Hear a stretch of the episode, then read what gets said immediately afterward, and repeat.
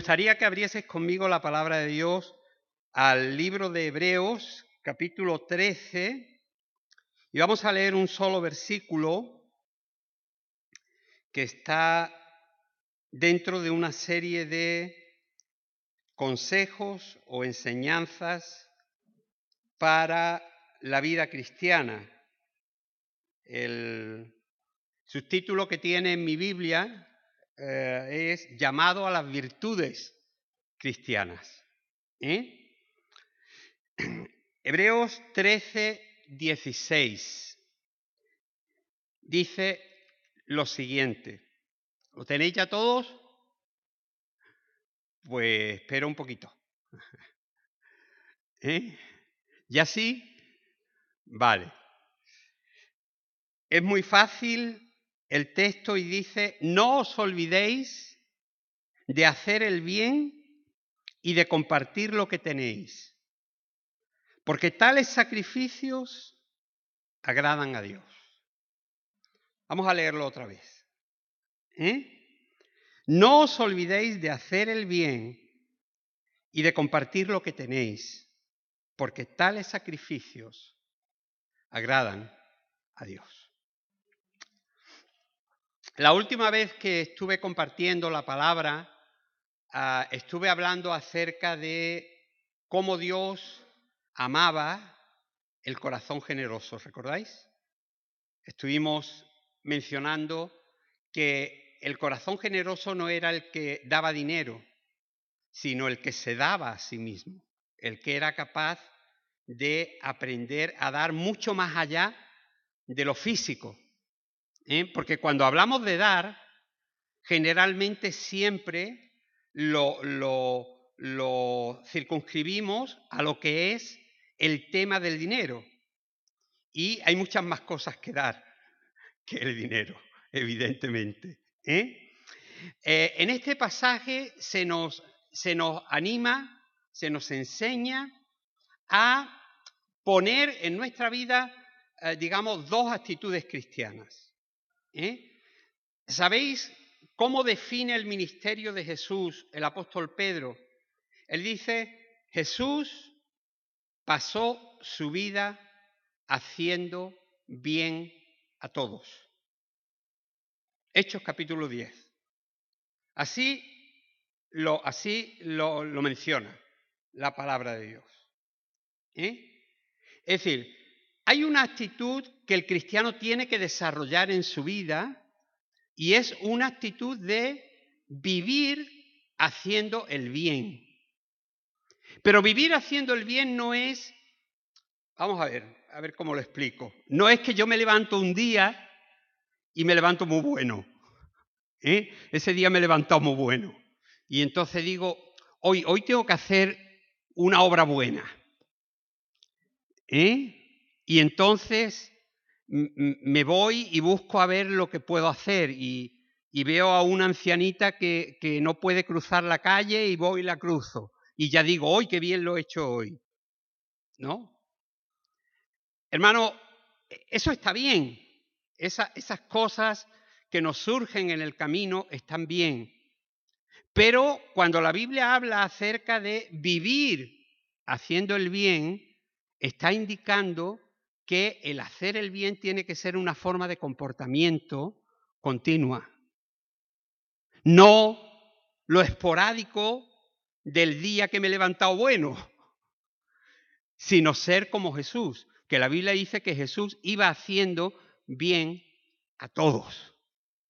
¿Eh? Hermano, qué bonito es entender que el Señor hacía bien a todo el mundo. No solamente a aquellos que le seguían, sino también a los que no le seguían. Es decir, Jesús se mostró generoso, se mostró con, con, poder para ayudar, para solucionar problemas a cantidad de gente que no le seguía. ¿Sabemos por qué? Porque el corazón de Jesús es un corazón que siempre está dispuesto a ayudar.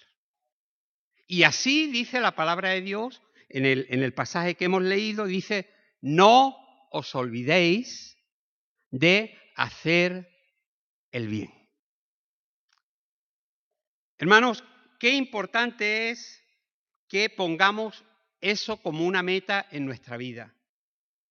Decir, bueno, a lo largo de mi día, a lo largo de mi semana, a lo largo de mi vivir, ¿cómo puedo yo hacer bien a los que están alrededor mía?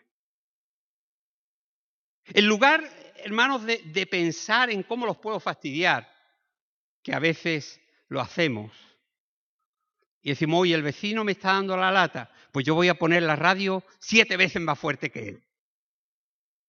¿Eh?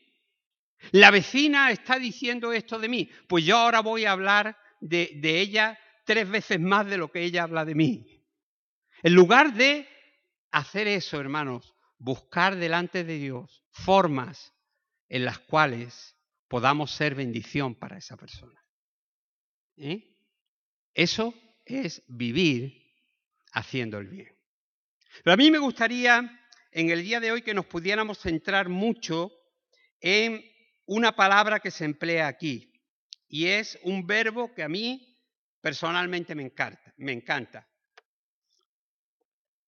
Es el verbo compartir. Compartir. El verbo compartir, hermanos, es un verbo muy especial. Y conforme vayamos hablando un poco, lo, lo vamos a ir entendiendo. ¿Eh? El diccionario define compartir de la siguiente manera. Dice, dar de lo que uno tiene, pero no solamente cosas materiales, en cuyo sentido es sinónimo de repartir. Y pone un ejemplo y dice, por ejemplo, compartir un pastel con otro. Yo tengo un pastel y lo comparto contigo o con, con varios, ¿no? Eso es compartir. Yo comparto mi pastel contigo. Segundo, tener intereses comunes. Y esto es muy, muy interesante de cara a la iglesia. Porque, hermanos, el, el vivir haciendo el bien tiene prácticamente dos áreas de trabajo. Una es la gente que tenemos fuera y que todavía no conoce a Dios. Pero otra es la que están cercanos. La familia, los hermanos de la iglesia con los que nos relacionamos más. Y tenemos una responsabilidad delante de Dios. Es hacer el bien a los de fuera, pero también y de una manera especial a los de dentro. ¿Eh? Eso es algo que tenemos que aprender. Dice aquí que es tener intereses comunes. Y dice el diccionario tener parte en algo del otro. Fijaos la manera en que lo define. Tener parte en algo del otro. Esto va mucho más allá hermanos, de repartir o de dar. Llega a hacer que hayan cosas en común. Llega a conseguir que veamos cosas juntos. El texto que hemos leído dice y de compartir lo que tenéis. Hermano, yo estoy convencido, convencido, que aquí el apóstol Pablo no está hablando solamente de dinero. Está hablando de muchas más cosas. Y, y el diccionario define que es compartir cosas comunes. Por ejemplo, dice, ambos comparten los mismos intereses. Quizás nos tendríamos que preguntar, ¿son mis intereses únicamente míos? ¿O comparto yo los intereses de los demás? Porque compartir es salirse de uno para estar con el otro. ¿Eh? La tercera definición que nos da el diccionario es ser partícipe de algo que se realiza con otros. Esto implica, hermanos, el valor del grupo, cosas que se realizan con otros. Por ejemplo, se dice, estos actores comparten papel en la película. Lo que se está diciendo es que varios actores tienen una parte en la película. La película es un todo, pero cada uno de ellos tiene una función y la desarrolla dentro de la película. Bueno, en la misma manera, nosotros podemos hacer dentro de lo que es el cuerpo del Señor, la iglesia. Cada uno tenemos un lugar, cada, uno tenemos algo que podemos hacer y es importante aprender a compartir lo que nosotros podemos hacer con los demás. ¿Eh? Y una cuarta sección que es muy reveladora es colaborar. Compartir es colaborar. Y pone como, como ejemplo el diccionario eh, la siguiente frase. Dice, los esposos comparten las tareas de la casa. Bueno, eso es una gran mentira en, mucho, en muchos casos. ¿No? Okay. Yo en mi casa no hago muchas cosas. ¿eh? Y, casi, y casi muy pocos hombres hacen algo en, las casas. Es cierto, ¿no? Algunos sí, y los que lo hacen bien hecho. ¿eh? Pero, pero eh, es esa expresión de decir, se comparten las tareas se participa conjuntamente de algo. ¿eh? A mí lo que más me gusta del verbo compartir es que es un verbo que no es hacia adentro. Es decir, compartir siempre tiene que, es un verbo que va hacia afuera. Es decir, tú no puedes compartirte contigo mismo. ¿Eh?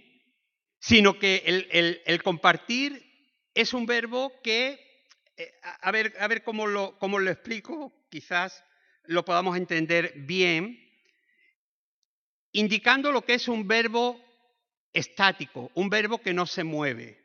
Por ejemplo, un verbo, eh, para los que habéis estudiado un poquillo, para los que no, hemos, no han podido estudiar, pues lo mismo. Un verbo transitivo y un verbo intransitivo. Un verbo, se dice que un verbo es transitivo ¿eh? cuando trasciende de uno, cuando pasa de uno a otro. ¿Lo entendemos? Y un verbo es intransitivo cuando se queda dentro de uno mismo. Por ejemplo, y esto ya nos lo va a aclarar. Si yo lloro, estoy, estoy haciendo una reacción intransitiva, porque lloro para mí mismo.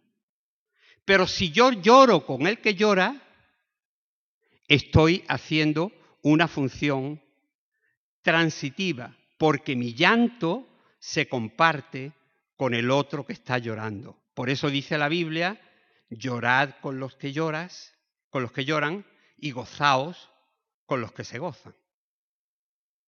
¿Entendemos esa diferencia?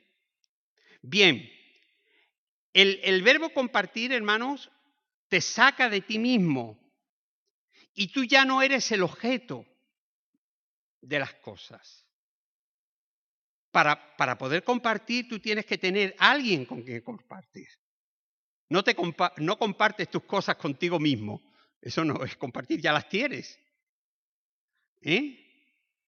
Entonces, lo que, lo que el verbo nos enseña y lo que el apóstol Pablo nos está queriendo decir es que tenemos que aprender, hermanos, a compartirnos y a compartir de lo nuestro con los demás.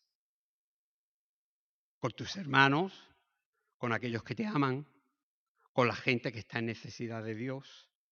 Tenemos necesidad de todo eso.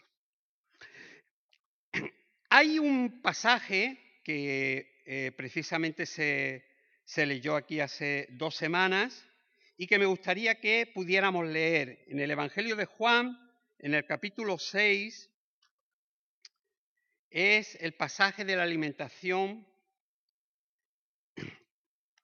de 5.000 personas. Juan capítulo 6, versículo 1 al 13.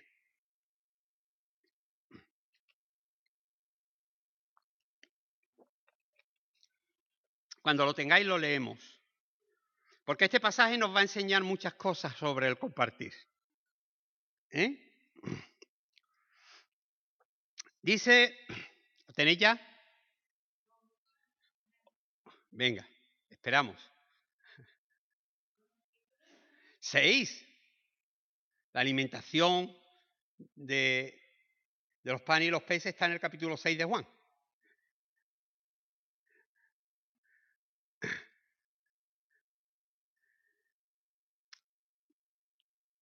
¿Tenemos ya? Vale. Dice, después de esto fue Jesús a la otra orilla del mar de Galilea, o sea, de Tiberias. Y le seguía una gran multitud porque veían las señales que hacían los enfermos. Jesús subió a un monte y se sentó allí con sus discípulos. Estaba cerca la Pascua, la fiesta de los judíos. Cuando Jesús alzó los ojos y vio que se le acercaba una gran multitud, dijo a Felipe, ¿de dónde compraremos pan para que coman estos? Pero decía esto para probarle, porque Jesús sabía lo que iba a hacer. Felipe le respondió, doscientos denarios de pan no bastan para que cada uno de ellos reciba un poco. Uno de sus discípulos, Andrés, el hermano de Simón Pedro, le dijo, aquí hay un muchacho que tiene cinco panes de cebada y dos pescaditos. Pero ¿qué es eso? ¿Qué es esto para tantos? Entonces Jesús dijo, haced recostar a la gente. Había mucha hierba en aquel lugar. Se recostaron pues como cinco mil hombres. Entonces Jesús tomó los panes y habiendo dado gracia los repartió entre los que estaban recostados. De igual manera repartió de los pescados cuanto querían. Cuando fueron saciados dijo a sus discípulos, recoged los pedazos que han quedado para que no se pierda nada. Recogieron pues y llenaron doce canastas de pedazos de los cinco panes de cebada que sobraron a los que habían comido. Fijaos el pasaje, hermanos, que tiene muchas cosas que enseñarnos en cuanto al compartir. ¿Eh? En el compartir, hermano, no, no es importante las cantidades que se tienen, sino la disposición del corazón. Dios mira el corazón. Y Dios bendice conforme a la disposición. Eso lo dice el apóstol Pablo en 2 Corintios capítulo 9. Dice, si hay la disposición, Dios bendice conforme a esa disposición. ¿Eh? Es decir, cuando Dios ve que un corazón está dispuesto a compartir, bendice ese corazón para que pueda compartir. ¿Eh? Y fijaos, lo primero, hermanos, que nos enseña este pasaje es aprender a dar de lo que uno tiene. En este caso no había recursos naturales en los alrededores para alimentar a una multitud como la que había allí. Fijaos que la Biblia dice que fueron cinco mil hombres, porque en aquella época las mujeres no parece que no existían, pero estaban allí y con muchos niños. ¿eh? Vamos a calcular una, una multitud de diez mil personas, como poco. ¿eh? Es decir, para darle de comer a diez mil personas por lo menos que se les quitase el hambre un poquito, se necesitaba mucho. Sin embargo, hermano, no había recursos naturales.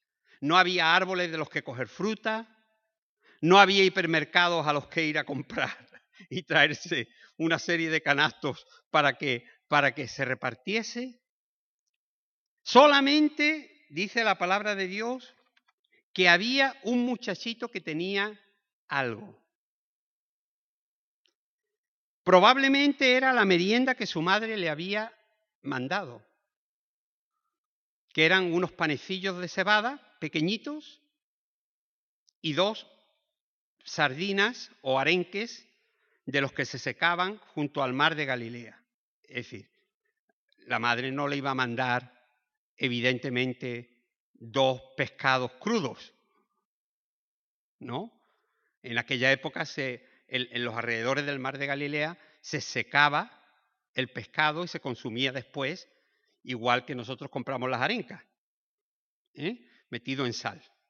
¿eh? Entonces, había allí un muchacho que tenía dos pescaditos y cinco bollitos de pan. Este muchacho, hermanos, aprendió algo. Es que él entregó lo que tenía. Y entregando lo que tenía, bendijo a muchos. ¿Saben lo que pasó? Que compartió. Y al compartir, lo que era suyo dejó de ser suyo. Si yo comparto contigo algo, lo que comparto deja de ser mío, porque lo estoy compartiendo contigo. Cuando aquel muchacho se desprendió de aquellos cinco bollitos de cebada y de aquellos dos pescados, Dios hizo con aquello un milagro grandísimo. ¿Sabes por qué? Porque Dios bendice al dador alegre, lo vimos en la última vez que estuve hablando, pero al mismo tiempo, hermanos, Dios multiplica nuestros esfuerzos. Si no tenemos, ¿a quién podemos acudir? Cuando estamos en dificultades, ¿a quién podemos acudir? Tenemos que recurrir al Señor y decirle, Señor, yo tengo apenas nada, pero lo que tengo lo pongo delante de ti. Y hermanos, cuando Dios toma algo, por muy pequeño que sea, Él lo multiplica y lo hace grande. Fijaos, ya aquellos cinco panes y dos peces no fueron nunca más, no fueron nunca más dos peces y cinco panes sino que se convirtieron en una multitud de panes y de peces. ¿eh? Se multiplicaron por cinco mil o diez mil veces para que todo el mundo pudiese tener algo con que alimentarse.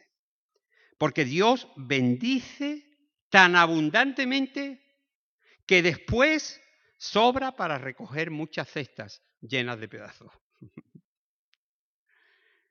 es decir, Aún en las cestas había mucho más de lo que el pobrecito muchacho ofreció. ¿Eh? Doce cestas, dice la Biblia, que se recogieron. Hay, hay algo que me llama la atención y, y es algo con respecto a lo que hemos dicho del verbo compartir, que es tener intereses y preocupaciones comunes. Este pasaje que hemos leído, el pasaje de la alimentación de los panes y los peces, es un pasaje que está en los cuatro evangelios. Eso nos da, digamos, un eh, entendimiento del valor que esa historia tenía en el primer siglo, cuando se escribieron los evangelios. Es decir, todo el mundo la conocía, estaba contada por todas partes y se registró en los cuatro evangelios. Bien, en los cuatro evangelios, hermanos, se nos dice, en tres de los evangelios, se nos dice que los discípulos estaban preocupados viendo que había mucha gente y la gente no tenía que comer. Yo me imagino que cuando llegó la hora de la comida y empezaron a ver la multitud que había allí, ¿eh? los discípulos empezaron a decir, como dice Marcos, por ejemplo, bueno, Señor, eh, despide a la gente para que la gente se vaya y busque dónde comer. ¿No? Y Jesús le dice, no, dadles vosotros de comer. Fijaos qué diferencia, hermanos.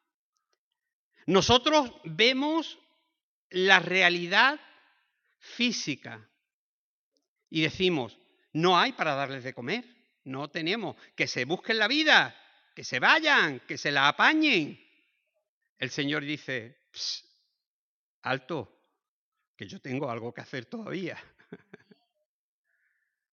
Cuando parece que, que ya las cosas, digamos, nosotros no podemos hacer más, el Señor mete su mano y convierte algo tan pequeño como cinco panecillos y dos peces en un banquete para muchísima gente.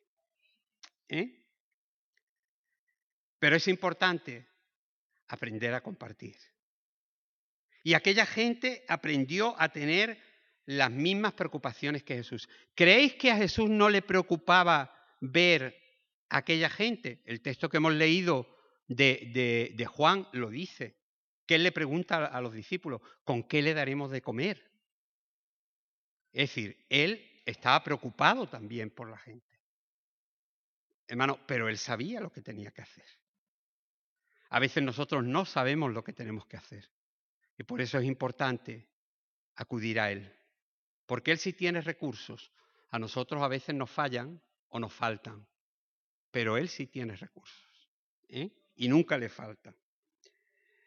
Hay además una cosa muy interesante. En Marcos capítulo 6, en el versículo 40, en el mismo pasaje que estamos leyendo, se dice que Jesús ordenó organizar a la gente por grupos de 50 y de 100. Es decir, había bastante gente como para organizar un puñado de grupos. ¿eh? Y aquí, hermanos, con esto el Señor estaba enseñándonos también algo muy importante con respecto al compartir. Es el valor de los grupos de relación, el valor del compañerismo. Imaginaos, por un momento, hemos dicho 10.000 personas, ¿vale?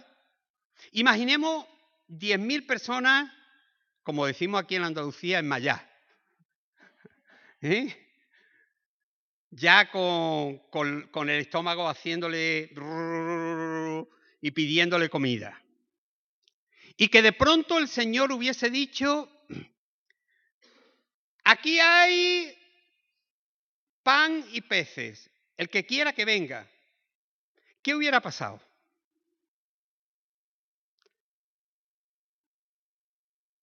Una marabunta la gente habría salido en estampida porque en aquella época el hambre que se manejaba era hambre. ¿eh?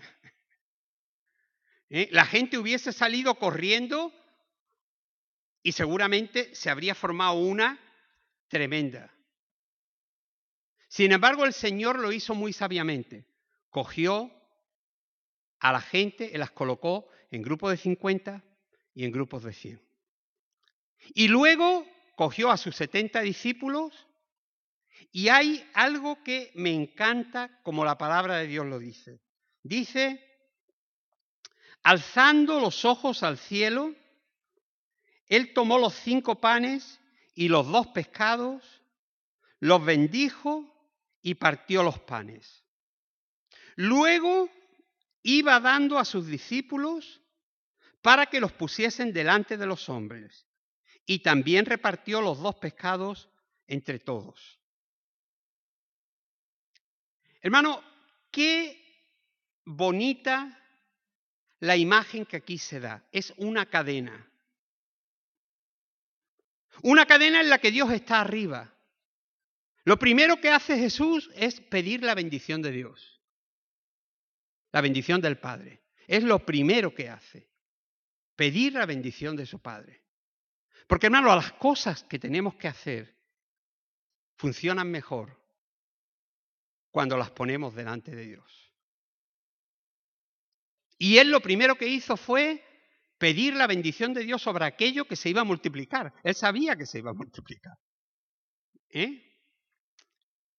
Y lo, siguiente que hizo fue repartir a sus discípulos para que sus discípulos repartiesen a los demás. Fijaos la cadena el Padre bendiciendo, Jesucristo dando el pan y el pescado a sus discípulos y sus discípulos dando el pan y el pescado a todos los necesitados. ¿Qué nos enseña esto, hermanos? Nos enseña que es tremendamente importante que Dios quiere contar con nosotros al hacer su obra. Dios podría haber hecho algo milagroso y que a cada uno de aquella gente que tenía hambre le apareciese en la mano un trozo de pan y un pescado. ¿Lo, lo creemos o no lo creemos? Yo lo creo, que Dios podría haberlo hecho así, pero Dios ha decidido no hacerlo así. Dios ha decidido hacerlo a través de sus discípulos. Dios ha decidido contar con la gente. Dios podría hacer muchas cosas sin la iglesia, pero Dios ha decidido hacerlas con la iglesia y a través de la iglesia. ¿Eh? Transmitiendo de su bendición para que a la vez nosotros podamos bendecir a otros. Esto fue lo que sucedió. Aprendieron a compartir. Hermano, yo no sé si, si nos damos cuenta de, de todo el potencial que había en esa acción y en ese milagro de la multiplicación de, de, los panes y los peces. Pero hubo una enseñanza increíble sobre la importancia de compartir, de estar en comunión, de mantener la relación, de depender de Dios y, hermanos, de suplir la necesidad del que estaba en necesidad. Eso es tremendamente importante. Además, se nos enseña, hermanos, que Jesús no hizo discriminación con nadie. Dice la palabra de Dios, todos comieron de los panes y los peces. Todos. Él no miró si eran israelitas, si venían de Siria, si venían de los lugares cercanos, si venían de detrás del Jordán. Él no lo miró. Hermano, había gente necesitada y a esa gente necesitada Él quiso hacerles el bien. A eso nos ha llamado el Señor, a hacer el bien a todos sin mirar de dónde vienen, qué color de piel tienen, qué idioma hablan, qué situación tienen, sino, hermanos, buscar el cómo serles bendición, el cómo hacer el bien y mostrarles que Dios está en nuestro corazón y nos enseña a amarles. ¿Eh? Eso es tremendamente importante. Ahora, a mí me gustaría dejaros algunos ejemplos prácticos de compartir, que nos puedan servir para ponernos en marcha. ¿Eh? A veces, como, como he dicho eh, en las dos enseñanzas que he dado sobre este tema, confundimos, hermano, las cosas con el precio, con, lo económico. Y, y hay muchas más cosas, como veremos, que podemos compartir. ¿Eh? Hay una frase eh, famosa que dice, qué necio el que confunde valor con precio. Hay cosas que valen más de lo que cuestan. ¿Eh? Es decir, tienen más valor en sí. Por ejemplo, ¿no? Tiene más valor para una persona que está en necesidad, el que te acerques a ella y le muestres tu cariño, tu cercanía, que el que le des cinco euros. Mucho más. Si yo me encontrase en esa situación, gracias a Dios no me he encontrado nunca, pero si me encontrase en esa situación, yo preferiría que alguien se parase a hablar conmigo, a, a, a, entenderme, a saber por qué estoy en esa situación, que simplemente despacharme dándome unas monedas o un billete. No sé qué pensáis vosotros, pero, pero yo, seguramente lo preferiría cien veces. ¿Eh? ¿Por qué estás así? ¿Qué te pasa? ¿Cómo te encuentras? ¿Cómo te sientes? ¿No vale eso mucho más que los cinco euros? ¿Qué necio es el que confunde valor con precio? Hay cosas que valen más que el dinero. ¿Eh? Y fijaos lo que dice la palabra de Dios. En Romanos capítulo 12, versículo 13, dice que tenemos que aprender a compartir para las necesidades de los santos y dice cómo, practicando la hospitalidad. ¿Qué es eso de practicar la, la hospitalidad? Hermano, a veces es más importante invitar a alguien a tomar un café a tu casa y charlar con esa persona que darle algo para que salga del paso. Porque la persona se siente querida, se siente recibida, se siente amada. Y es más importante eso que el que tenga para comprar ese día dos litros de leche. Aunque si puedes, también debes de darle para comprar los dos litros de leche. No sé si me explico. Pero hay cosas más importantes, cosas que van primero y cosas que se pueden hacer después. ¿Eh? Y dice la palabra de Dios, compartiendo para las necesidades de los santos, practicando la hospitalidad. Claro, esto tenía un sentido mucho mayor en aquella época, en la que no habían hoteles, ni pensiones, ni nada de eso. Y la gente que cuando tenía que viajar tenía que depender de casas que lo recibieran.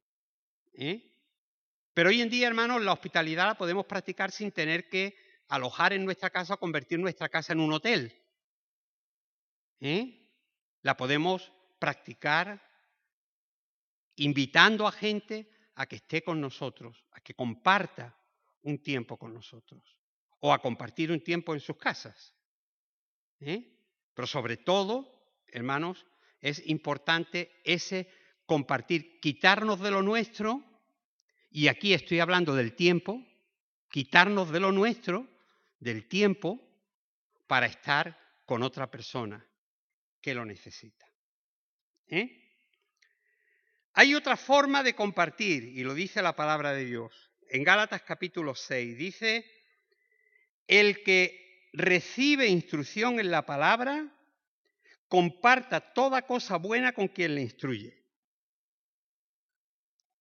Comparta toda cosa buena con quien le instruye. A veces, hermanos, somos o tenemos a los demás como, como paños de lágrimas. Es decir, cuando decimos que los tenemos como paños de lágrimas es porque nos gusta tener gente a la que contarle nuestras penas. ¿Eh? Pero, ¿cuántas veces gente que, digamos, recibe una bendición, que es bendecida de alguna manera, no comparte esa bendición con aquellos que tiene cerca. Se la guarda para sí. Eso no es compartir. ¿Eh? Recuerdo todavía un, caso que nos pasó en la iglesia hace ya algunos años de una familia a la que le tocó la lotería. Le tocó un buen pellizco, ¿eh? Y bueno, mm, aquello se llevó en un secretismo increíble. Es decir, no le íbamos a pedir nada, por supuesto, ¿no? Pero no supimos nada hasta los tres o cuatro años. Y la iglesia tampoco eh, recibió ninguna, eh, ninguna forma de comunicación de aquello. Nunca.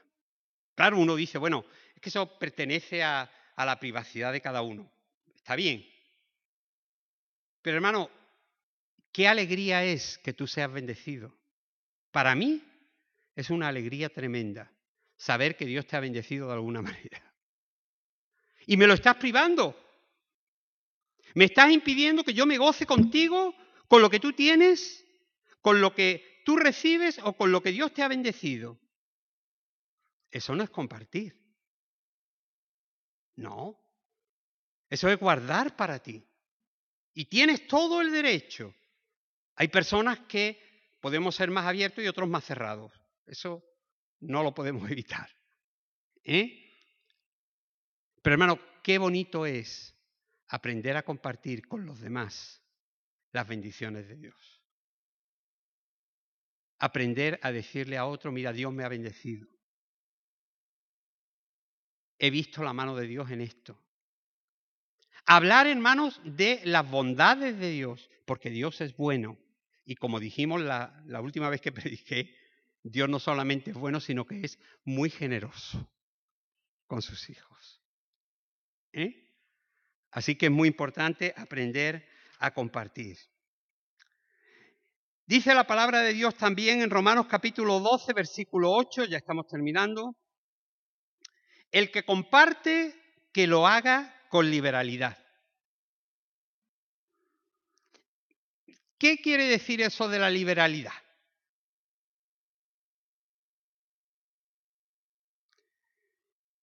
Vamos al diccionario, que el diccionario nos aclara todas estas dudas.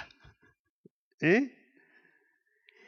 El término liberalidad dice que es una virtud moral que consiste en distribuir a alguien generosamente de lo suyo sin esperar recompensa.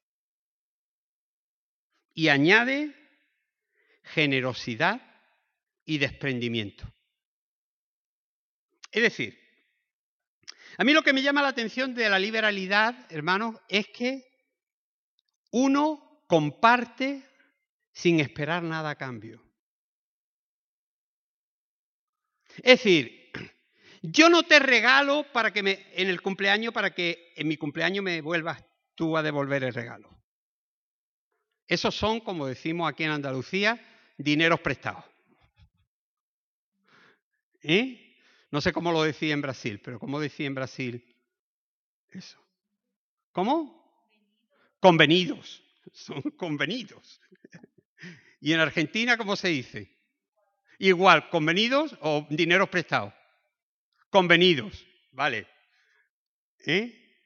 Tenéis raíces muy comunes. ¿Eh?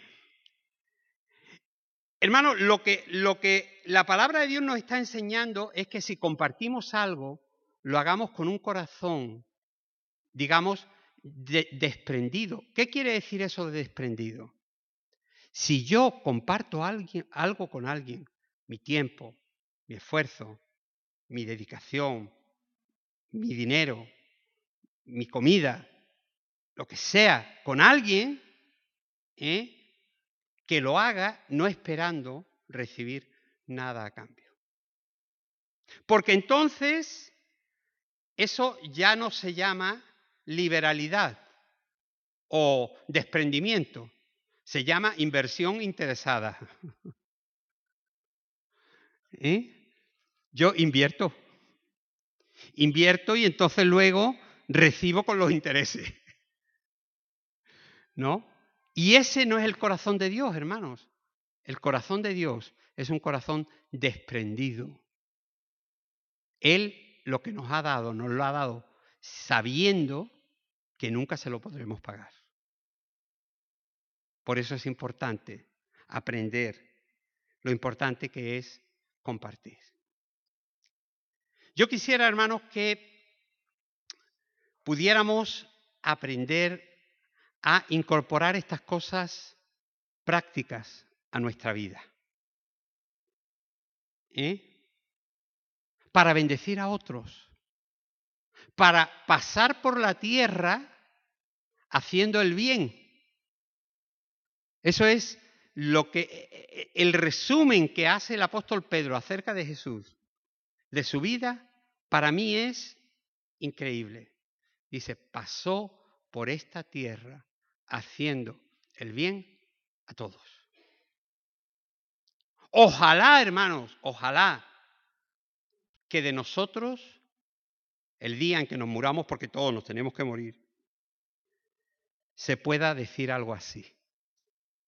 Fue una persona que intentó hacer el bien a todos.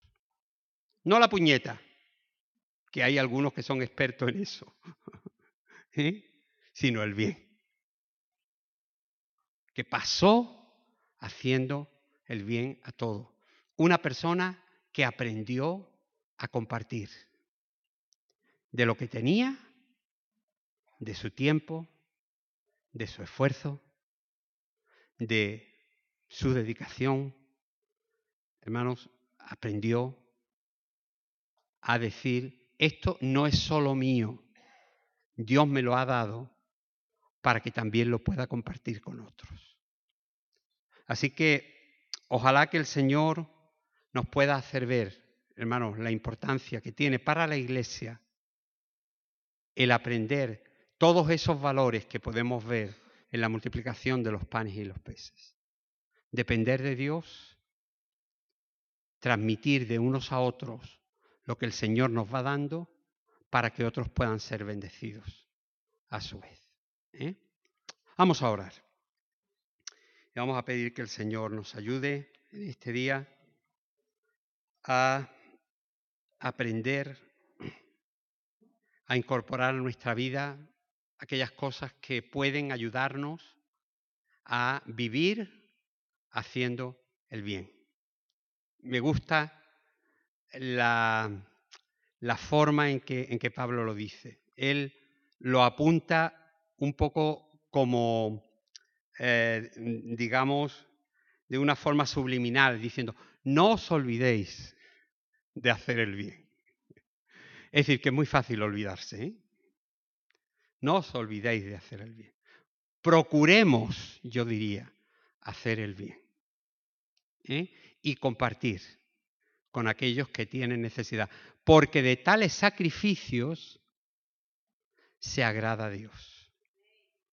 Eso es lo que dice la palabra de Dios en el texto con el que hemos empezado en esta mañana. Así que, hermano, anímate, y deja que el Señor ponga en tu corazón esa actitud de decir, quiero compartir con otros, quiero aprender a hacer el bien a los que están a mi alrededor. ¿eh? Padre,